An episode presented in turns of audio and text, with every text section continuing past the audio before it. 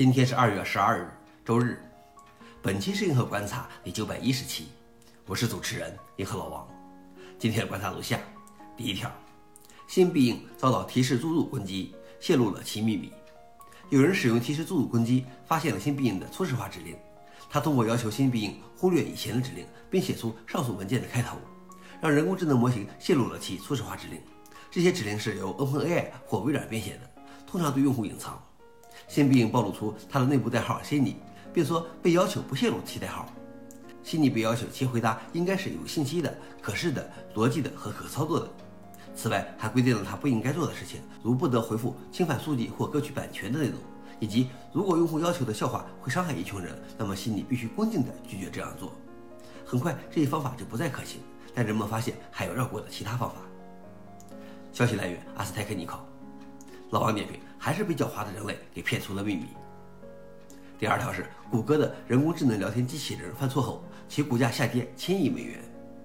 在谷歌的 Bard 发布会的前几小时的一个宣传视频中，Bard 犯了一个事实错误。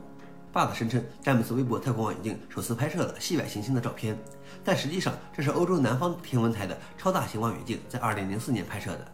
这件事导致谷歌的股价三天内跌了百分之十一点五，市值损失超过千亿美元。与此同时，谷歌的竞争对手微软的股票上涨了百分之三。消息来源：NPR。老王点评：至少谷歌还敢拿出来溜溜，而那些干啥啥不行、投诉第一名的，呵呵。最后一条是有史以来最好的 Plasma 五版本5.27即将发布。